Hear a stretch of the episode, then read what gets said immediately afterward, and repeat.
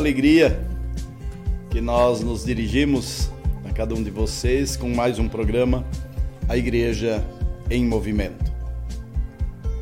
No dia de hoje, o tema escolhido diz respeito a algumas datas comemorativas do mês de novembro, aliás, um mês cheio de datas comemorativas para a igreja, para o cristianismo, mas também é, para o nosso país.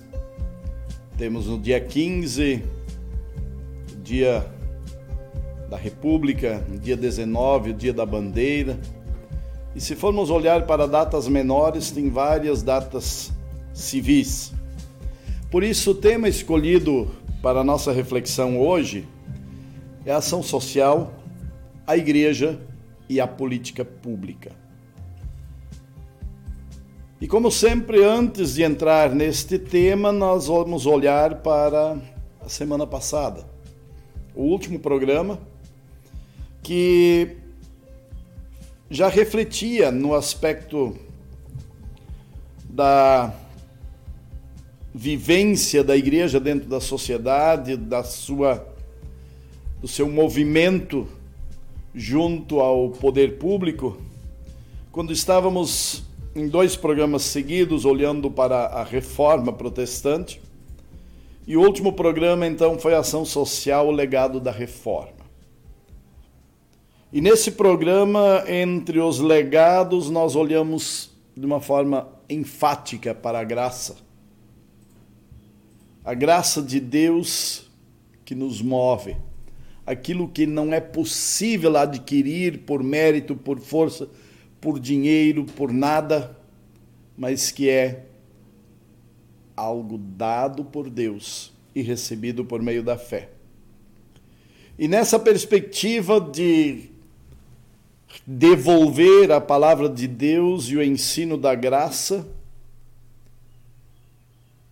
há legados que a reforma luterana nos trouxe nos traz e mantém entre nós o aspecto da educação, o aspecto, o aspecto de que o trabalho dignifica o ser humano, o aspecto da preservação da criação de Deus.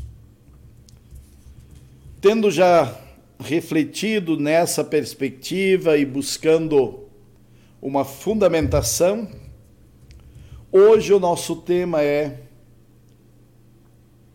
ação social, a igreja e a política pública.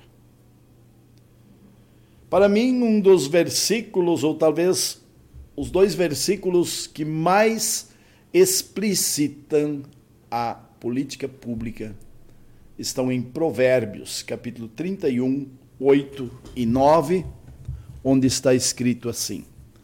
Vou ler na versão da linguagem de hoje. Falem a favor daqueles que não podem se defender. Proteja os direitos de todos os desamparados. Fale por eles e seja um juiz justo. Proteja os direitos dos pobres e dos necessitados.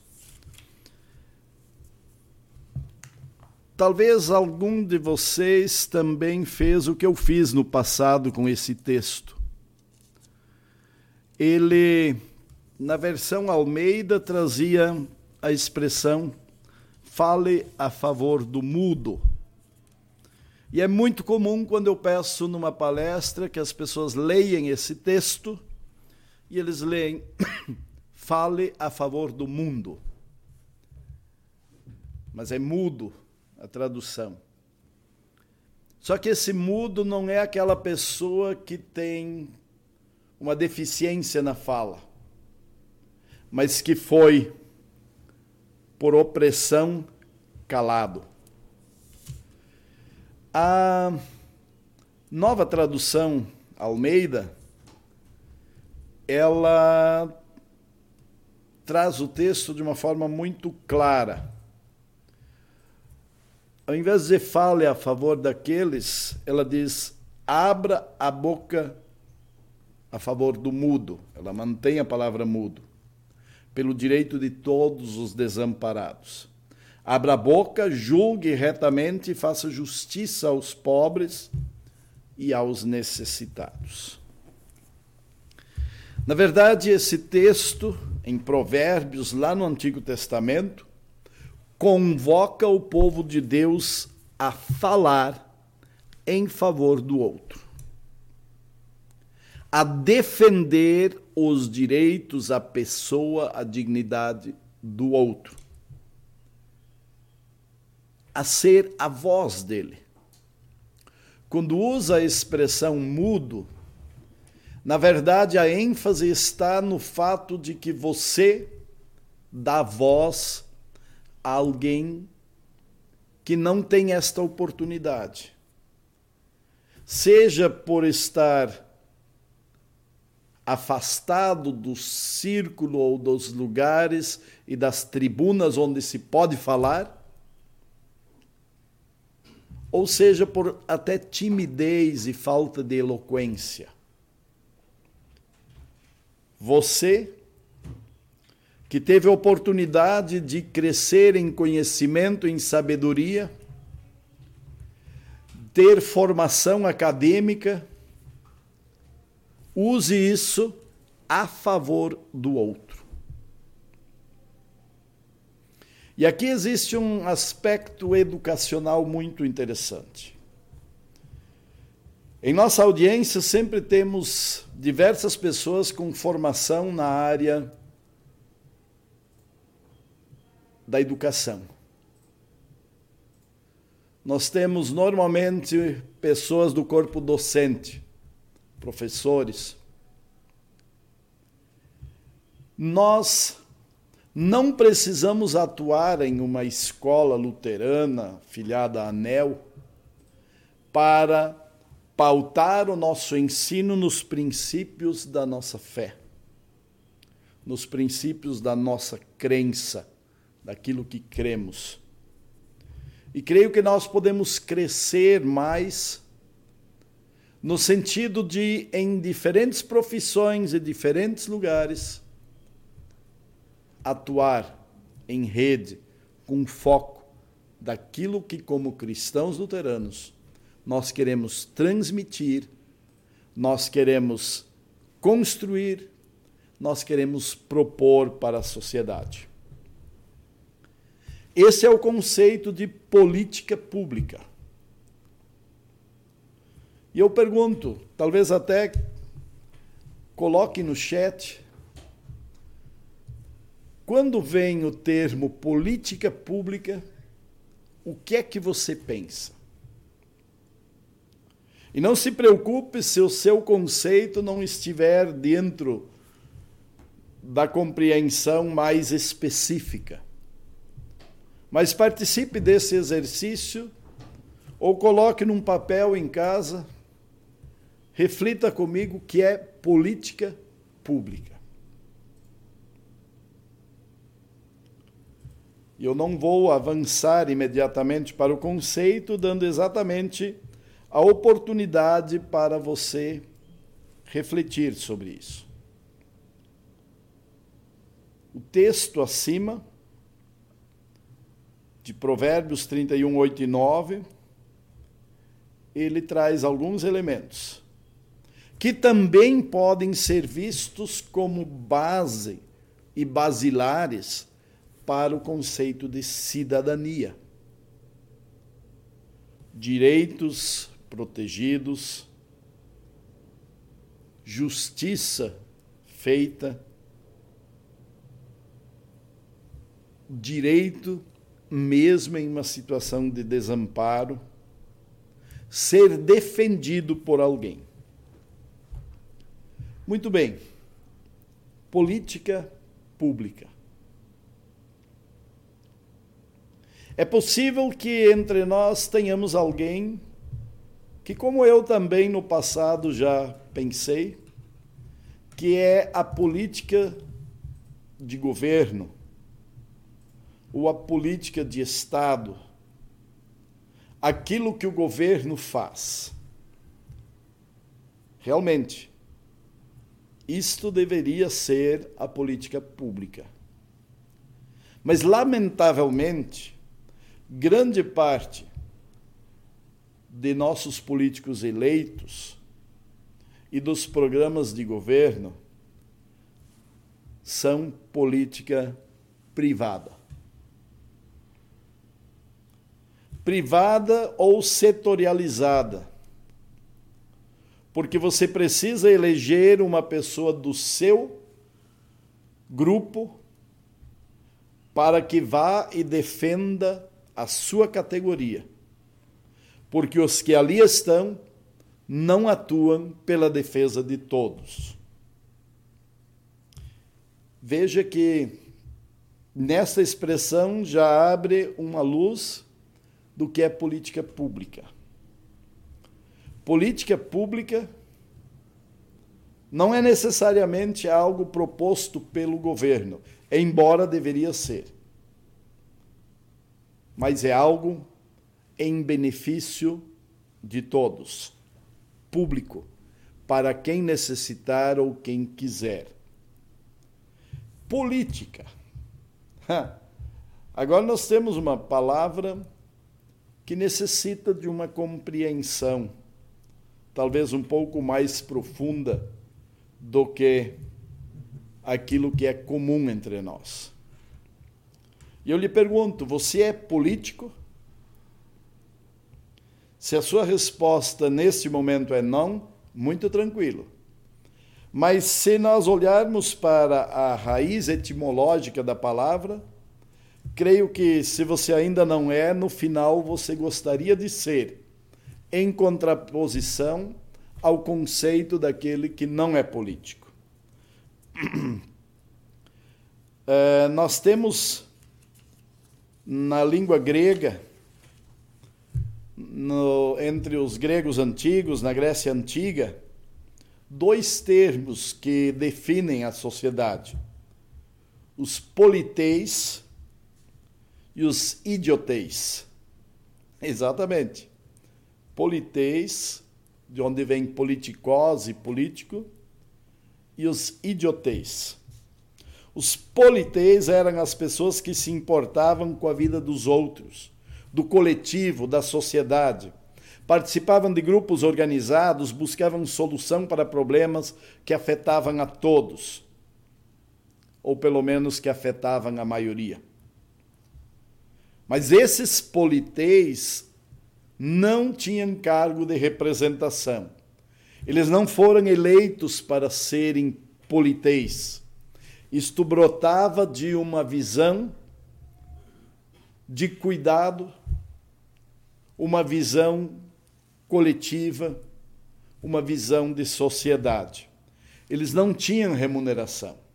Faziam isso por uma postura pessoal altruísta. Depois vem Aristóteles e afirma que todo ser social é um político.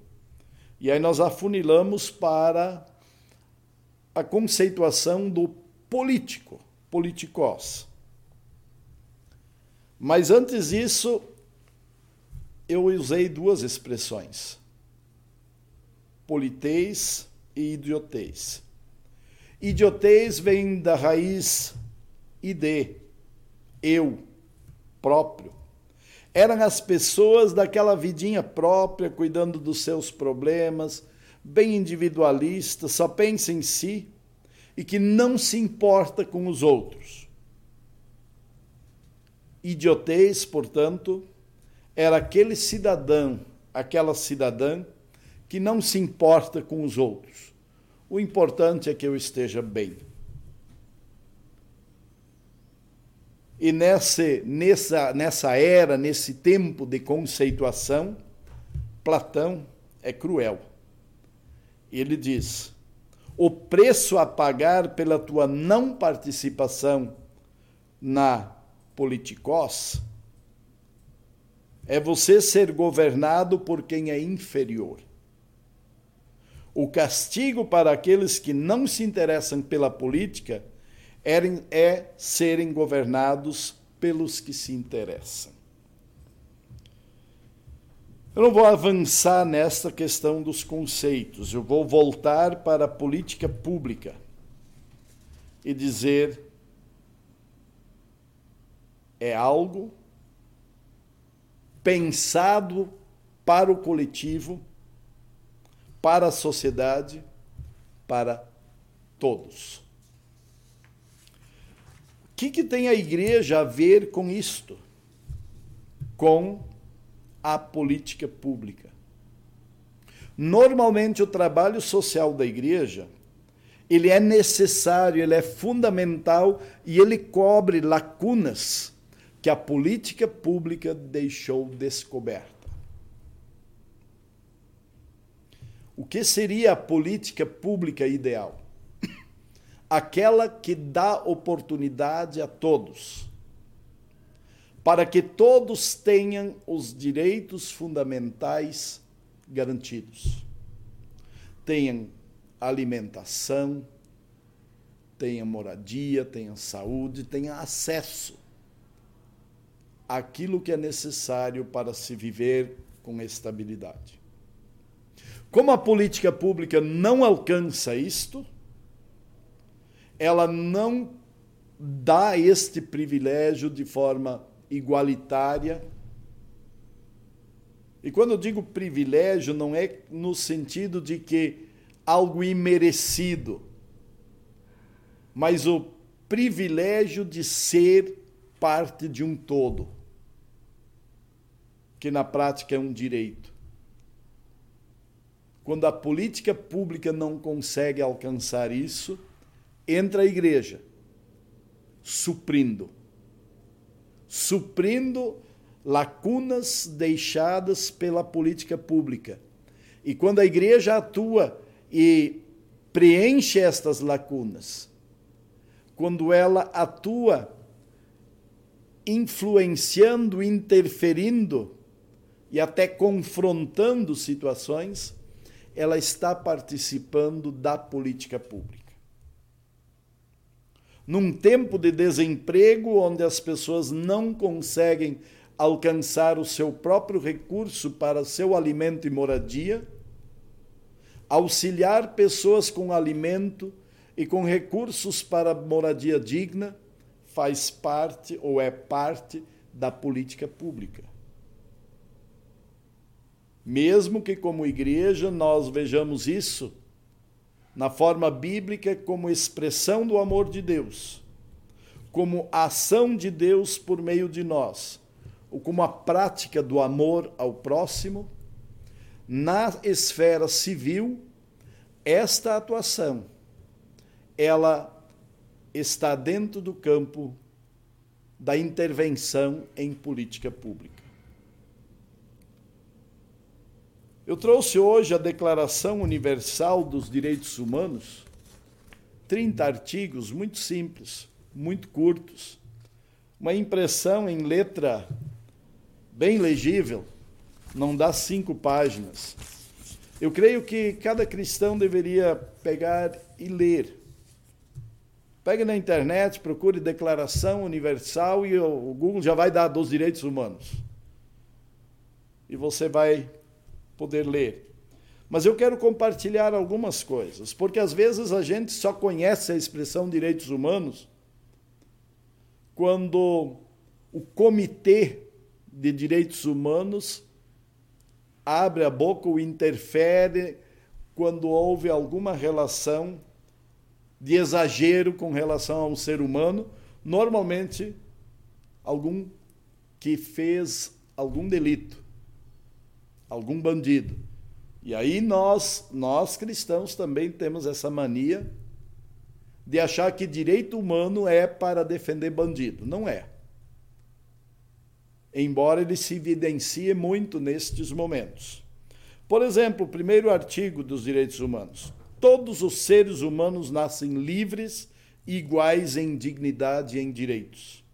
Dotados de razão e de consciência, devem agir uns para com os outros em espírito de fraternidade.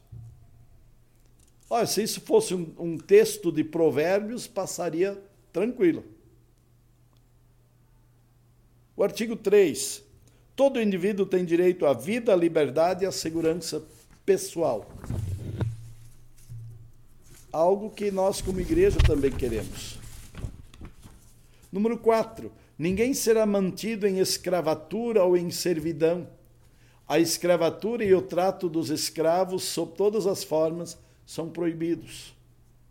O quinto, ninguém será submetido a tortura nem a penas ou tratamentos cruéis, desumanos ou degradantes. Aqui que normalmente entram os direitos humanos em alguma situação do lidar da força policial com bandidos, com presos em rebeliões e alguma coisa. Artigo 6 Todos os indivíduos têm o direito ao reconhecimento em todos os lugares da sua personalidade jurídica. E assim vai adiante o artigo 9: ninguém pode ser arbitrariamente preso, detido ou exilado.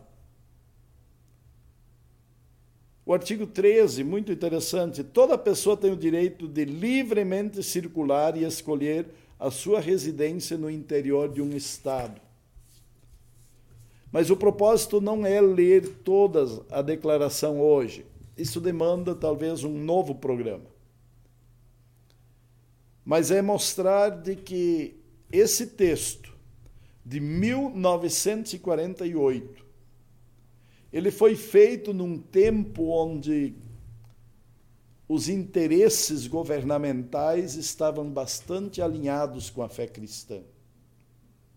Eu até brinco que a maioria desses artigos nós poderíamos pegar a Bíblia e procurar textos e colocar, diz, olha, esse artigo se fundamenta ou ele ele evidencia o que a Bíblia diz no texto tal, tal e tal. A igreja e a política pública. Quando a igreja atua em favor do ser humano, ela está de alguma forma contribuindo para a paz social e para o desenvolvimento, porque está suprindo lacunas que permaneceram ou não foram atendidas pela política pública da gestão governamental. Isso não significa que quando a igreja faz isto, ela está misturando igreja e Estado.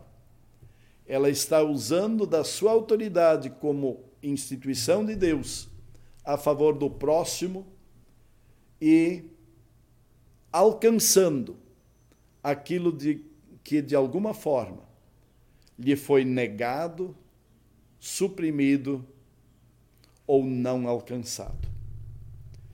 E antes então do nosso intervalo, aí nós chegamos ao conceito de cidadania. Talvez cidadania é difícil de conceituar apenas de uma forma positiva. A cidadania é mais fácil ser compreendida quando eu falo do que não é e do que é, para ficar mais claro.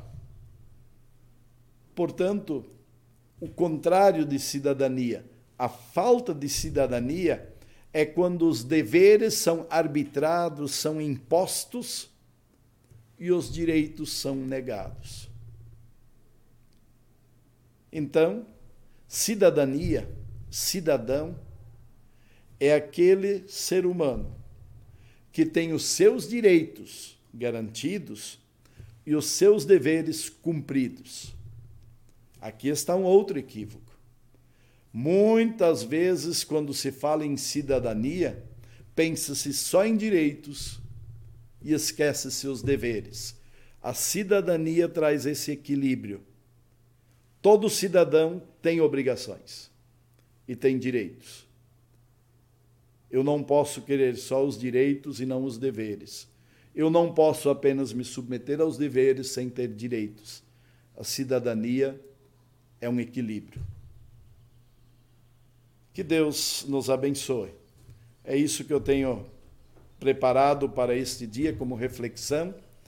E vamos ouvir agora a interação. Por favor, Rodrigo Bloch.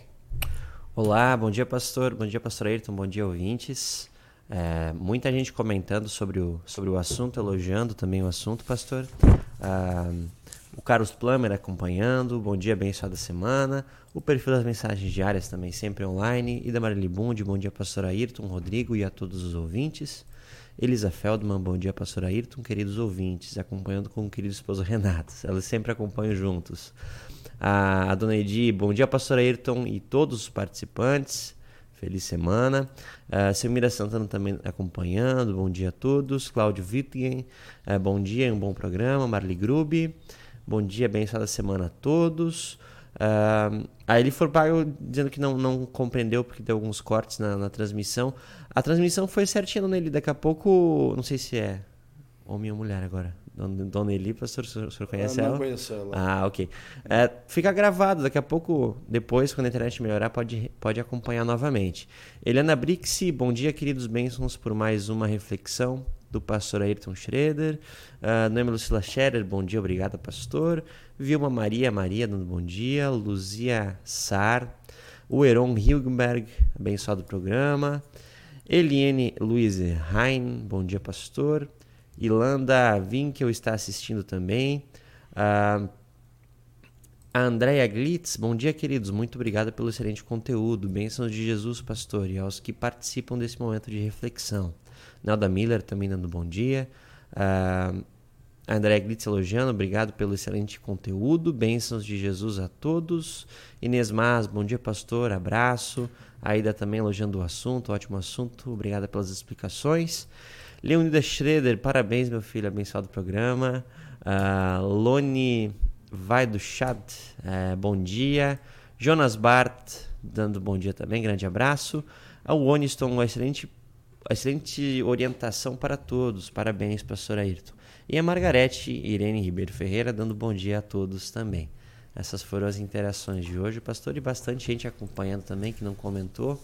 O programa fica gravado, né? Pode acompanhar, rever de novo, se não entender alguma coisa.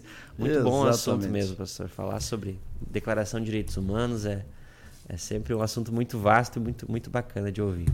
Exatamente. Obrigado, Rodrigo. Obrigado pela interação. Pô, esse pessoal se puxou hoje. Várias pessoas escrevendo, que legal. É, bastante gente. Uh, uh, Dona Ida Bundes, sempre presente é, que bom, né, Dona Ede, pastor Cláudio Wilken, que é, que é o coordenador é, da ação social no distrito, ah, aqueles nomes, Médio Oeste Catarinense, acho que a minha memória está boa. Ah, Ele é pastor em Concórdia, Santa Catarina, né? O, uh, o Norbert comentou aqui, pastor, direto de João Pessoa, que pertence ao distrito Ah, o Norbert, agora Norbert. que eu conheci. É, teve Olha. seu ministério na Igreja de Natal, ela fez um excelente trabalho, inclusive na área social onde se destacou. Ele comentou agora isso no, no YouTube lá. Muito bem, Norbert. De volta ao Nordeste, eu acho que já estava mais tempo. Norbert andou trabalhando fora um tempo, voltou, que legal. É, eu quero parabenizar a, eu acho que é Eliana Brixky. Né? Isso, né? Eliana Brixky. É, vi uma foto esses dias, voluntária na hora luterana, que legal, que legal. Uh, claro que normalmente quem está na audiência aqui tem alguma atuação nesse campo, mas eu parabenizo a Liana porque eu vi. Né? Uh, Andréa Glitz, eu espero que você e o uh, Pietro, eu acho que é o nome do rapaz, né, que vocês estejam junto com toda a congregação, atuando firmes naquela, naquela situação que nós conversamos, né? Foi uma conversa muito boa, deu quase um seminário de ação social, né? Eu acho que umas duas horas de diálogo, mas Aqui. Eh, na verdade Petrius, eu Petrius Lima. Petrius, isso, Petrius, Petrius. isso. Eu sabia que era perto disso, né? Ele não agradece. Uh, eu inclusive tive a oportunidade de transmitir ao ex-pastor desta paróquia, quando estive no Espírito Santo, uh, para fechar esse ciclo, dizer aquele menino, aquela aquele adolescente hoje é auxiliar do pastor nas transmissões online e é membro da nossa igreja. Então, é, ele agradeceu muito e ficou muito feliz, né? E, é, e assim eu fico feliz por todos vocês e pela grande audiência. Os últimos programas renderam muito. Daqui a pouco eu vou também é, é, compartilhá-lo na minha página do Facebook, então também alcança a a um público mais específico por ali. E uh, o meu grande abraço e a minha oração pelo Heron, que está sempre atento, sempre atuante como coordenador nacional da ação social. Já soube que ele não vai ser mais coordenador na próxima gestão, uma vez que ele não concorreu nem ao cargo de uh, líder leigo distrital, que essa é uma prerrogativa, ou ser líder leigo ou conselheiro. Então, uh, ele está uh, sem, a atuação, sem a possibilidade de atuar como coordenador. Mas tem outras formas e o Heron também não precisa de cargo para trabalhar na igreja. Então, essa é uma, é uma coisa importante, né? E que Deus abençoe a ti, Heron, a Célia e, e toda a tua família ainda uh, neste período de luto pela passagem da sua mãe. Uh, para concluir, eu creio que hoje eu atropelei o que a minha conclusão, eu fiz ela antes, mas uh, só reforçando então o seguinte: a igreja ela cuida do ser humano como um todo.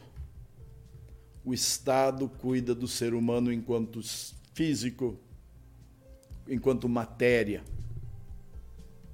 Até mesmo influencia enquanto inteligência, capacidade, com oferta de educação, de crescimento, desenvolvimento. Mas só a igreja que cuida da espiritualidade, até mesmo da moral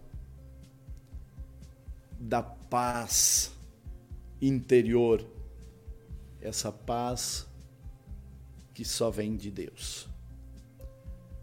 A igreja, ela jamais conseguirá fazer todo o trabalho dos outros entes, como é o caso do Estado, o governo.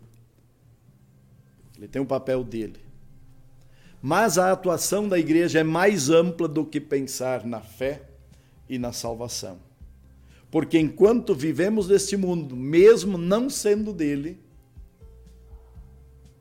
nós podemos atuar como Lutero, cuidando da criação de Deus e evitando o caos. Lutero acreditava firmemente que o diabo queria bagunçar e destruir a criação de Deus e ele não podia permitir isso. E isso ele fez a partir do momento que descobriu a graça.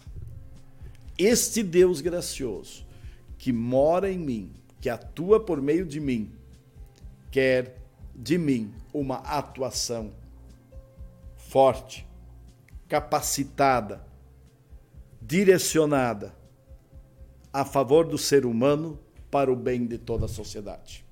Muito obrigado. Até o nosso próximo programa.